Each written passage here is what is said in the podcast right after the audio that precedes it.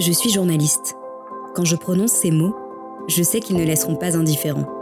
Qu'elles suscitent l'admiration, la curiosité ou la méfiance, l'annonce de mon métier est clairement révélatrice de l'imaginaire collectif qui existe autour des journalistes. C'est bien simple, c'est une des professions les plus détestées des Français, pas loin derrière le politicien ou le banquier. Mais paradoxalement, c'est aussi un des métiers qui attire chaque année le plus grand nombre d'étudiants. L'intérêt pour l'actualité progresse, mais la confiance dans les médias dégringole, et le journaliste cristallise souvent des tensions qui le dépassent. Il serait vendu, corrompu, obsessionnel, imprécis, pas légitime. Alors comment faire son métier correctement à l'heure des réseaux sociaux et de l'information instantanée? J'ai voulu rencontrer ces hommes et ces femmes qui nous informent, dont le visage, la voix ou la plume nous sont familiers.